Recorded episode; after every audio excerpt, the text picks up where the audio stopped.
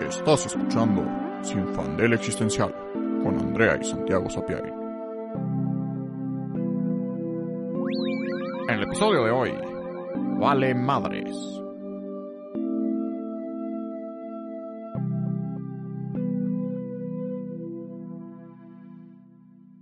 Hola, soy Andrea. Y yo soy Santiago. Y en el episodio de hoy vamos a hablar de el Día de las Madres, que acaba de ser el martes de esta semana. Y eh, agárrense porque va a ser un episodio denso y deprimente. Digo, no que eso sea la excepción aquí en Sin Fandel Existencial. Feliz Día de las Madres. Sentimos que particularmente. eh, feliz Día de las Madres. Y vamos a hablar de la muerte. Porque, verán, este, mi mamá se murió hace cinco años y medio. Cinco años y medio. Casi seis.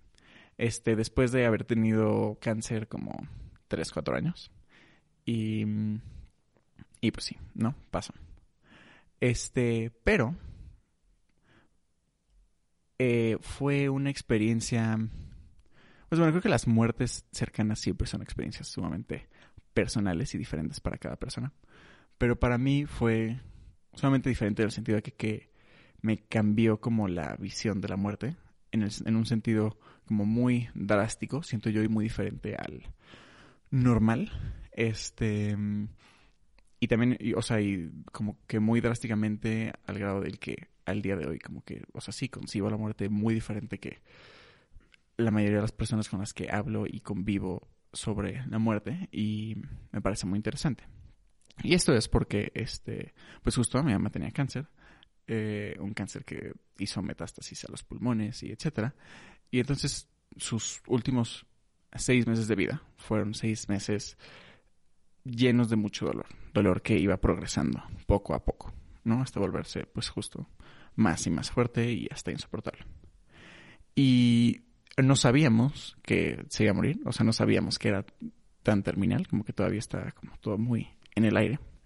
Este, pero pues sí, lo que sí sabíamos es que el dolor seguía incrementando y que era un cáncer que iba a ser muy difícil de quitar, aunque llevara justo tantas quimioterapias.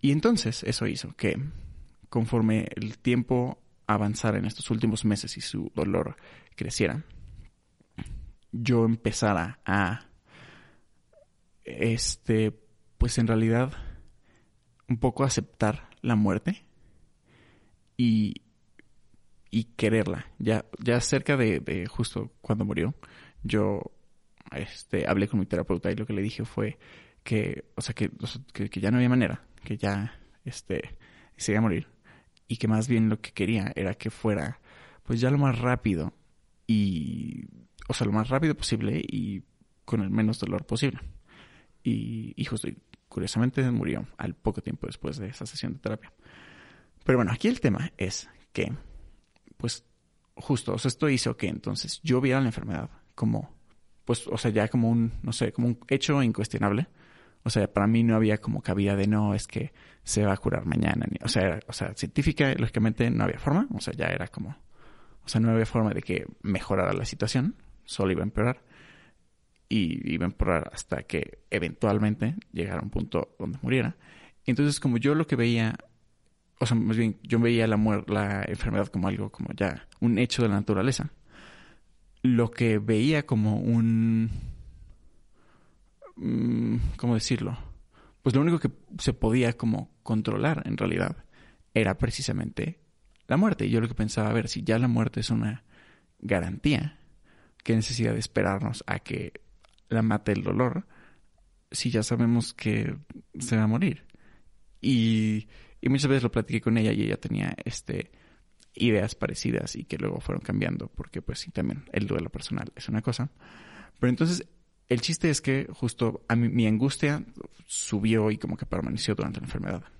Y cuando se murió, eh, aunque obviamente fue sumamente triste y traumático, también fue sumamente este liberador. Porque fue algo que yo quería que sucediera para que ya dejara de, de, este, estar en tanto dolor. Y porque fue algo que, o sea, que justo yo vi como que, como que la liberó y como que ya por fin se había acabado. Y yo lo vi en realidad como algo bueno, ¿no? Como, como sí, ya qué bueno que es, que, que justo que ya no está sufriendo y que ya se acabó esto y que, pues sí, ahora podemos seguir adelante. Y mi visión sobre la muerte siempre ha permanecido igual, viendo la muerte como algo que no necesariamente es malo y que, y que muchas veces es preferible, porque aunque en el caso de mi mamá no llegamos a tal grado de, de como la eutanasia, porque aparte en México es un rollo, ni, o sea, no era el caso en lo absoluto, pues al final ese es un poco el tema, ¿no? El pensar en vale la vida en sí y que tanto puedes seguir vivo solo por el poder hacerlo, o vale la pena qué tanto sufrimiento o dolor estás teniendo en este proceso de estar vivo, ¿no? Y que es pues el tema de la eutanasia, de estas personas que tienen condiciones terminales o condiciones que les causan muchísimo dolor o impotencia o pues, diferentes tipos de malestares físicos, emocionales y psicológicos que deciden por X o Y razón que una vida con tanto dolor y tanta, sí, tanto dolor, punto, no vale la pena seguir viviendo y que es mejor, pues ya, cerrar el libro y, y se acabó. Y que es algo que ya habíamos platicado, creo que fue en el episodio de Midsommar, eh, que platicamos un poquito sobre también cómo nosotros veíamos esta idea de la muerte, porque en Midsommar llegan a cierta edad y cuando llegas a cierta edad, pues te suicidas, te avientas de un precipicio y justo nosotros platicábamos medio en broma que pues ese es el plan, ¿no? O sea, llegas a cierta edad en la que dices ya no puedo más o, o no a cierta edad, simplemente pues justo estás sufriendo o por X o Y ya no quieres seguir existiendo y deberías tener el derecho a decidir sobre tu propia vida. Pero pues hay muchos, hay muchas este opiniones al respecto. O sea, he escuchado mucho, pues, el rollo eh, religioso, por un lado, y no digo que todas las personas que sean religiosas piensen esto, estoy hablando como del, de, desde la visión como cristiana católica, que es la más predominante aquí, eh, dicen que, por ejemplo, el suicidio es un pecado, ¿no? Y entonces la eutanasia también, porque pues si estás sufriendo es porque Dios te mandó ese sufrimiento y pues tienes que aguantarlo y ni modo te jodiste hasta que te mueras, porque el único que decide sobre la vida es Dios, ¿no? Existe esa visión. Eh, por el lado legal, pues no es legal la eutanasia en muchos lugares, o sea, en realidad en muy pocos lugares está eh, pues bien bien legislado el tema de la eutanasia y sigue siendo súper como controlado. O sea, no es como que tú llegues a Suiza, por ejemplo, y digas, oye, ya me quiero morir, y digan, ah, a huevo, y te disparen. O sea, no. Así no pasa, ¿no? Eh, bueno, espero que no, imagínate. imagínate, no, eh, Suiza como, no, that is exactly how it is. I don't know si ese es mi acento suizo, pero olviden eso. Sea, llega... ¿Cómo es? Hablan los suizos. X, they're white, it's not racist. Ah, no, of course not, it's not racist. Pero, pero justo, llegas a Suiza, haces un, un, un chiste de que te quieres morir y te matan. No, tienes que pasar como por todo un proceso y evaluación psicológica y, oye, tu padecimiento es terminal o no, este, en cuanto, o sea, cómo, no tengo idea de cómo midan tu escala de dolor, por ejemplo, no porque es los internos, o sea, como que hay varias cosas que tienes que hacer para acceder a la eutanasia. Sí, que un doctor te diga que sí y te hacen un test este psicológico y sí, o sea, cada país tiene sus rollos. Ajá, como que no es ah, tan fácil. Pero bueno, mínimo existe la posibilidad en algún lugar del mundo. Y también opiniones personales. O sea, no sé si se acuerdan de esta película de Me Before You. Ay, una disculpa. Mi alarma. Continuemos. no sé si se acuerdan de esta película de Me Before You, que se trata sobre un dude que se queda cuadraplégico y este es súper millonario y antes era así como súper temerario y aventurero y surfeaba. Temerario y aventurero. No, el temerario y aventurero. Andrea para traducción de películas en que español. surfeaba y vivía su vida al máximo hasta que llegó un momento en el que se quedó cuadrapléjico. Él no sabía que su vida cambiaría para siempre. Cuando llegó Emilia Clark, no puedo hablar así, qué horror. Eh, cuando llegó Emilia Clark y se enamora de él y es todo un rollo, ¿no?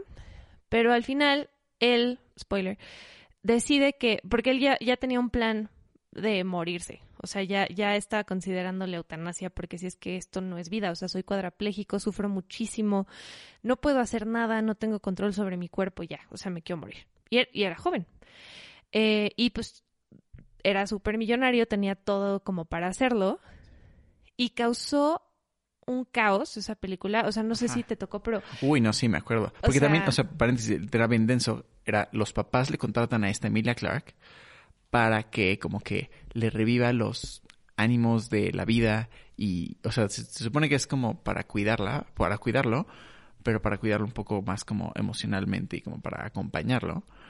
Y, y ella acaba haciéndolo muy feliz. O sea, y sí, sí, o sea, el cuate que está todo deprimido y enojado con la vida empieza como a divertirse y Emilia Clark lo saca a pasear y, y se enamora de ella. Y se enamoran, y sí se enamoran literal, pero al final está bien denso que este cuate a pesar del amor y a pesar de que sí se divirtió, dice como, o sea, sí que padre todo esto, pero sigue sin ser vida para mí. Sí, o sea, ya no puedo más. Él, él ya tenía eso claro que ya se quería morir. Y justo el, final de la película es que sí se aman y tienen como su luna de miel. No me acuerdo si se casan. ¿Se casan? No, no. Solo... muy complicado. no mames, así. Vamos a casarnos y ahorita me muero. Pues no sé, para dejarle su lana o ah, algo, no sé. bueno. Según yo no se casan. Bueno, X, el caso es que tienen como su vida romántica todo bonito y se van a la playa y son muy felices. Y entonces tú como audiencia dices, ah, huevo, entonces ya pues no se va a querer morir. Porque el amor, güey, el de Power of Love. El amor lo puede todo. El amor es una magia, una simple fantasía.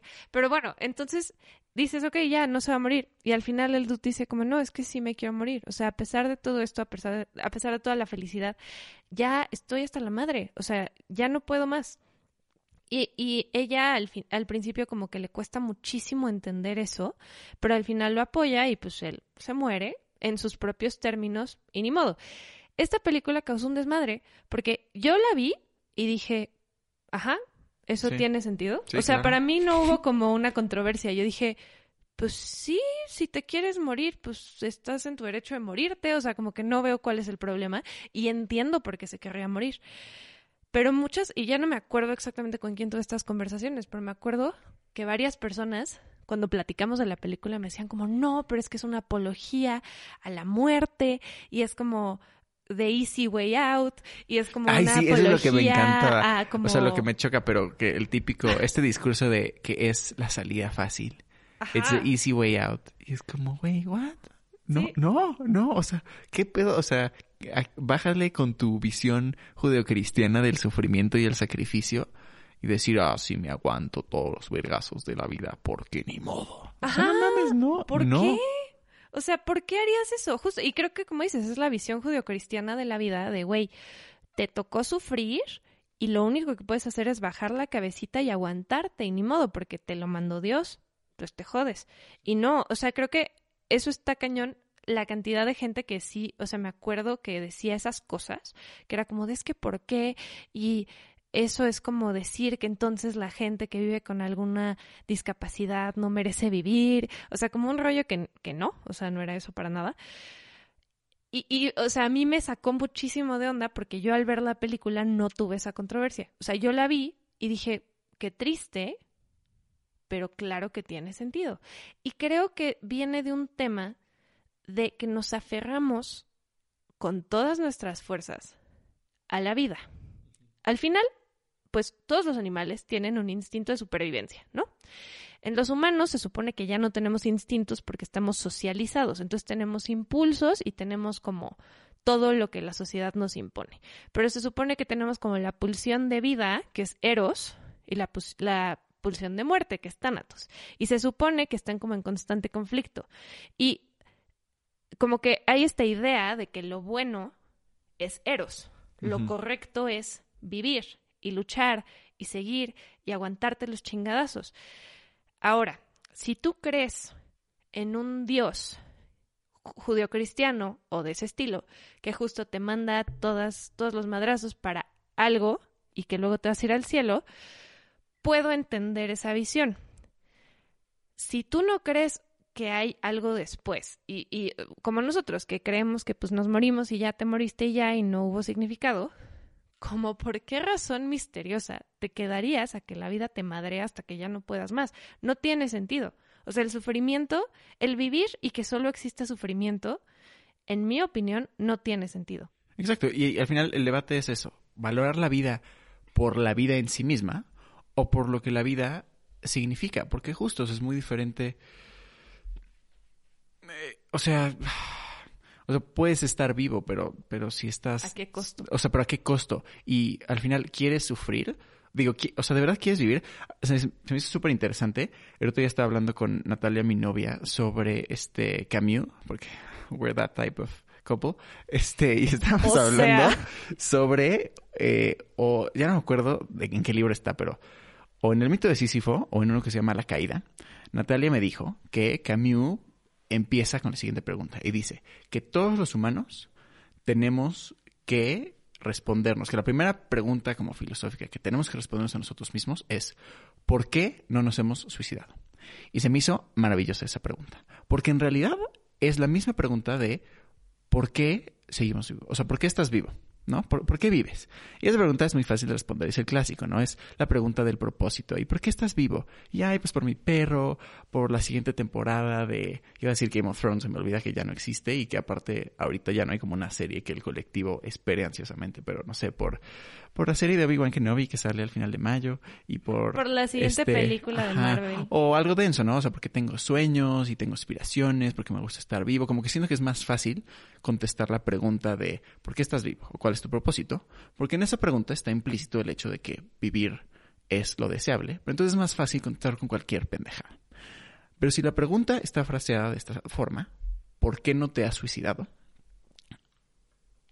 es un poco la misma pregunta, pero parte de el hecho que, que si no puedes responderla suficientemente bien para ti mismo, en realidad entonces deberías suicidarte.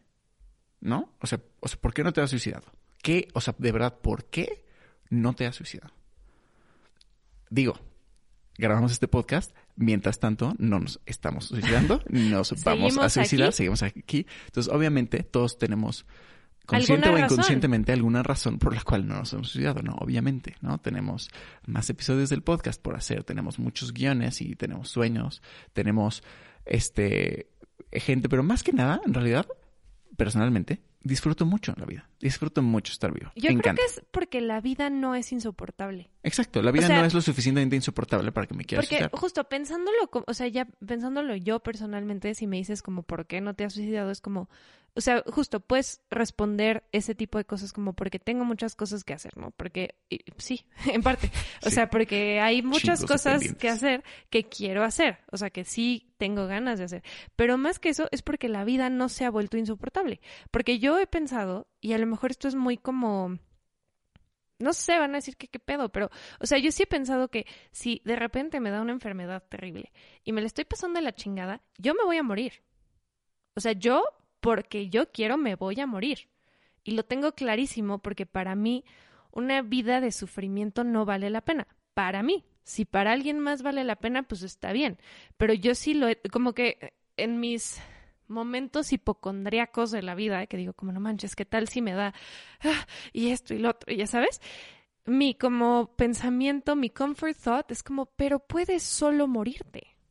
O sea, literalmente no es como... Eso te reconforta. O sea, eso me reconforta. No pienso en la muerte como algo espantoso, sino como de, mira, si todo se va a la mierda a niveles como impresionantes, pues ya. O sea, y justo en el... Yo lo pienso mucho en el sentido de la salud porque siento que es lo más importante. O sea, como que si no tienes salud no tienes nada, ¿no? O sea, eso es como lo más... Lo más importante para existir, ¿no? Todo lo demás como que siento que se soluciona.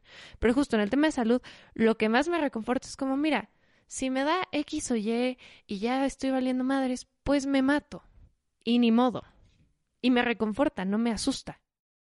Sí, yo estoy igual. No tengo tantos momentos hipocondríacos en ese estilo, pero sí también me reconforta esa idea de, mira, o sea, si todo se va a la verga, worst case scenario, pues te mueres y no está tan mal, porque pues justo nada más dejas de existir y ya se finí, ¿no? Digo, malo que llegue y de, repente me encuentro con San Pedro, ¿no? Y si es así de puta, pues, pues ya valió madres. Pero bueno, creo que eso ya sería otro pedo. imagínate que te mueres y resulta que sí era el catolicismo. No, valimos no, madres. No, valió madres. Pero entonces quiere decir que, que, lleva valiendo madres la humanidad por milenios, o sea, pero bueno, ese es otro tema. En fin, este, partiendo de la idea de que no hay San Pedro y no hay ni madres, entonces no pasa nada, nada más dejas de existir. Y desde la no existencia no puedes ni preocuparte, ni, sentir paz, ni sufrir, no puedes nada porque no existes. Entonces se acaba. Entonces la no existencia al final es como el último confort.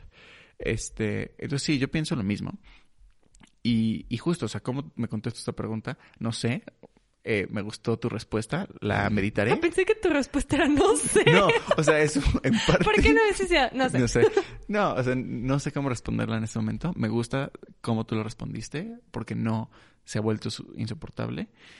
Sí, o sea, en realidad sí. O sea, a pesar, o sea, todo el estrés que me causa el puto SAT y la universidad a veces y el tráfico y el puto calor de ahorita y, o sea, todas las cosas que detesto del mundo no son lo suficientemente insoportables para que la vida como, como un todo se vuelva insoportable. Exacto.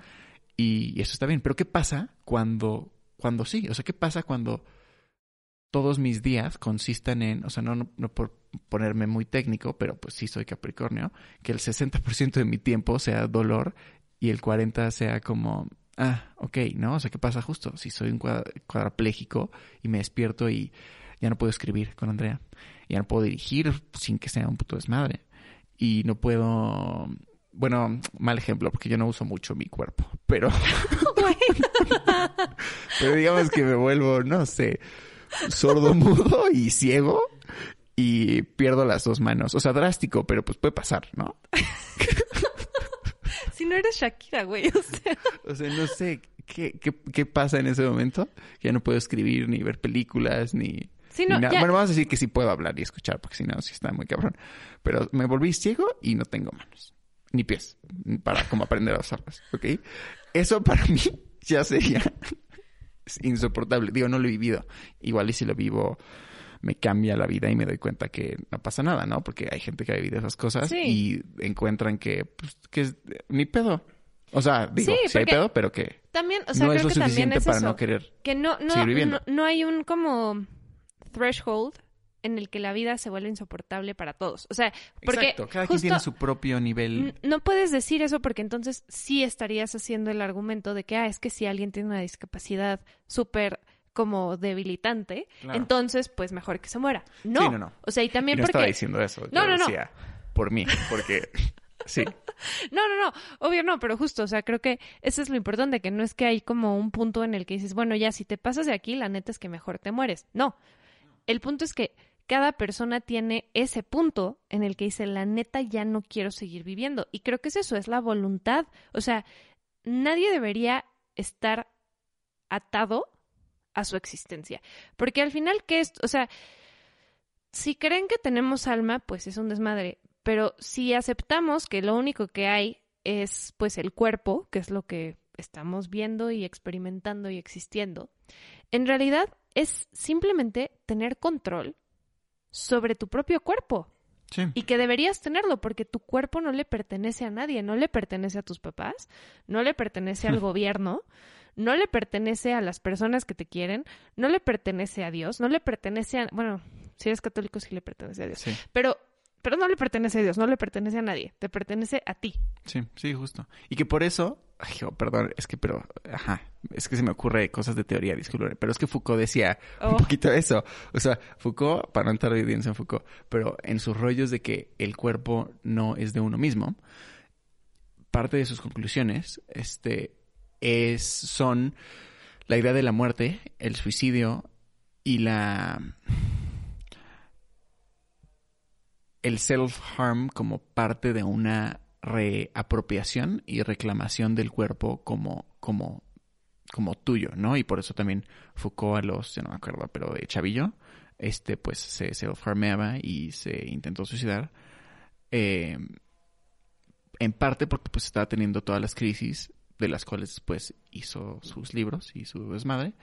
Em, pero es eso, ¿no? O sea, o sea, si al final tu cuerpo no te pertenece y te pertenece al Estado y le pertenece al Estado, como decía Foucault, porque tu cuerpo tiene que trabajar y tiene que proveer y tiene que tener hijos y tiene que hacer una serie de cosas y no puedes hacerle cosas a tu cuerpo como que sin supervisión del Estado y digo una pendejada y digo entiendo que tiene más temas de salud, pero este a mí me parece también fascinante que si estás en el hospital y te tienen que como no sé mutilar, mutilar se llama, este, bueno, cortar una pierna por algún motivo, no te pueden dar la pierna y es como de, ¿por qué no? Es mi pierna, o sea, no mames, ¿no? Sí, que es o mía. que, exacto, o que cuando te mueres no puedes dejar escrito que le hagan cualquier mamada a tu cuerpo que tú quieras, o sea, al final es tu cuerpo, o sea, no mames, o sea, si yo quiero que me, pues no sé, hagan una taxidermia en forma de manzana, pues a ti qué, a ti qué chingados, o sea, es mío, ¿no? O sea, vale madres. Pero no puedes, no puedes hacer una serie de cosas con tu cuerpo, porque al final el cuerpo le pertenece al Estado. Lo más fuerte que puedes hacer reclamándole tu cuerpo al mundo es matarte. Pero pues obviamente eso es sumamente definitivo. Y pues no, si, si en la reclamación del cuerpo todos nos suicidáramos, pues no llegaríamos a ningún lado, ¿verdad? No, no llegamos Llegaríamos a nada. justamente a ningún lado. justamente no Pero, llegamos a y ahora a que lo dices, o sea, porque justo el problema es que tu cuerpo debería ser tuyo, pero es del Estado, porque tu cuerpo tiene que trabajar, tiene que parir, tiene que producir, etcétera. Y tú no puedes matarte porque no eres tuyo, porque estás básicamente haciendo vandalismo a la propiedad del Estado. Estás dañando propiedad del Estado al matarte, o justo al cortarte, o este rollo, o sea, que, que ahorita está muy fuerte, justo del aborto, es por eso, porque tu cuerpo, especialmente si es mujer, no es tuyo. Es del Estado y es una máquina para hacer bebés. Y esos bebés, ¿qué van a hacer? Pues trabajar para el Estado. Y así forever, ¿no? Entonces, es un problema que creo que viene, o sea, también el rollo de que el suicidio es un crimen. Ah, sí, claro, ¿Qué? que si te intentas suicidar y fallas, este, pues te procesan, ¿no? Porque cometiste un crimen. Fue intento de homicidio.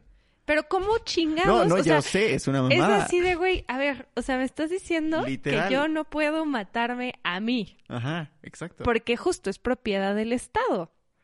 No tienes derecho sobre tu cuerpo. Y antes, digo, ahorita creo que todavía existe esa visión, pero justo el rollo de las modificaciones corporales, tampoco, o sea, por ejemplo, los tatuajes, pues ahorita ya, it's fine, Sí. ¿no? Pero A menos que seas mi abuela. a menos. sí, no. si conoces a mi abuela, Imposible. tápate los tatuajes. Sí, sí, sí. Pero justo, eh, o sea, como que eso poco a poco se ha ido normalizando. Pero hay muchas cosas de modificación corporal que no puedes hacer nada más así porque tú quisiste y como tú quieras, sino que tienes que acudir a ciertos profesionales. Y digo, eso está bien, ¿no? No, no te vas a tú hacer un auto como en mil maneras de morir, no te vas a inyectar como cemento en los labios para que te queden enormes. O sea, No please no. Eso era fake y a mí me pueden, o sea, no manches, pero, pero props a los escritores de Mil Maneras de Morir, ¿eh? O sea, Sí. qué creatividad. Joya. O sea, de verdad, no sé cómo se les ocurrieron tantas estupideces. Aunque, aunque también, I mean, los gringos will really do anything, ¿eh? O Sí. sea, para cualquier pendeja que se te ocurra, hay un gringo que hizo algo más Solo pendejo. buscas Hay Florida un Man. Florida Man que hizo algo aún peor. Exacto. Este, pero bueno. Pero sí, o sea, como que el acceso a la modificación de tu cuerpo, y creo que luego hay que hacer un episodio sobre justo transhumanismo y, Uy, sí, y- sí, y- ya, ya se y viene. body mods y como cómo eso también se, se intersecciona con ser neurodivergente. Pero bueno, el caso es que no tienes acceso total, so- no tienes acceso ni control sobre tu cuerpo. Y el Estado es el que sanciona lo que se puede y no se puede. Y es muy fuerte que exista, yo creo que lo más fuerte es esta idea de que lo más importante, o sea, lo importante es estar vivo, porque es la misma línea de pensamiento, o sea, el hecho de decir, no me importa que estés sufriendo un chingo, tú tienes que seguir viviendo hasta que la muerte te lleve, es básicamente la misma línea de pensamiento de las personas pro vida, que es como de, güey, es que tiene que nacer el feto a huevo, aunque tú no quieras, porque es una vida y merece vivir. Y ya que nace, les vale madres que viva en las peores condiciones del mundo y que sufra toda su vida. Es el mismo, la misma línea de pensamiento. Sí, y al final no...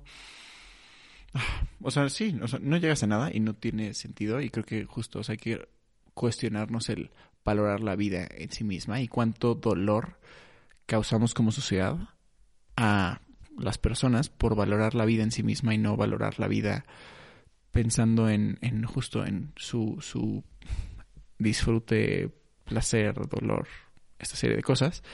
Y para cerrar quiero concluir con otra historia, que es eh, la muerte de mi abuela, mamá de mi mamá, que murió el año pasado, acaba de cumplir un año, y su muerte fue parecida pero diferente, porque mi abuela de 78 años, ya no me acuerdo exactamente, pero 78 años, este, justo en enero del año pasado, va al hospital por algo unrelated y le dicen que le descubrieron cáncer de páncreas, así bien denso, y que pues se tiene que hacer quimioterapia, o lo que sea, o se va a morir. Y mi abuela dijo, ¿sabes qué? Ni madres, o sea, qué hueva. Este, ¿cuánto, cuánto me queda? Tres meses. Y dijo, pues, pues va, pues tres meses me aviento. Y mi abuela decidió no hacer quimioterapia no hacerse ningún tratamiento. Y pues, y durar lo que durara. Y curiosamente sí duró tres meses, como los doctores dijeron.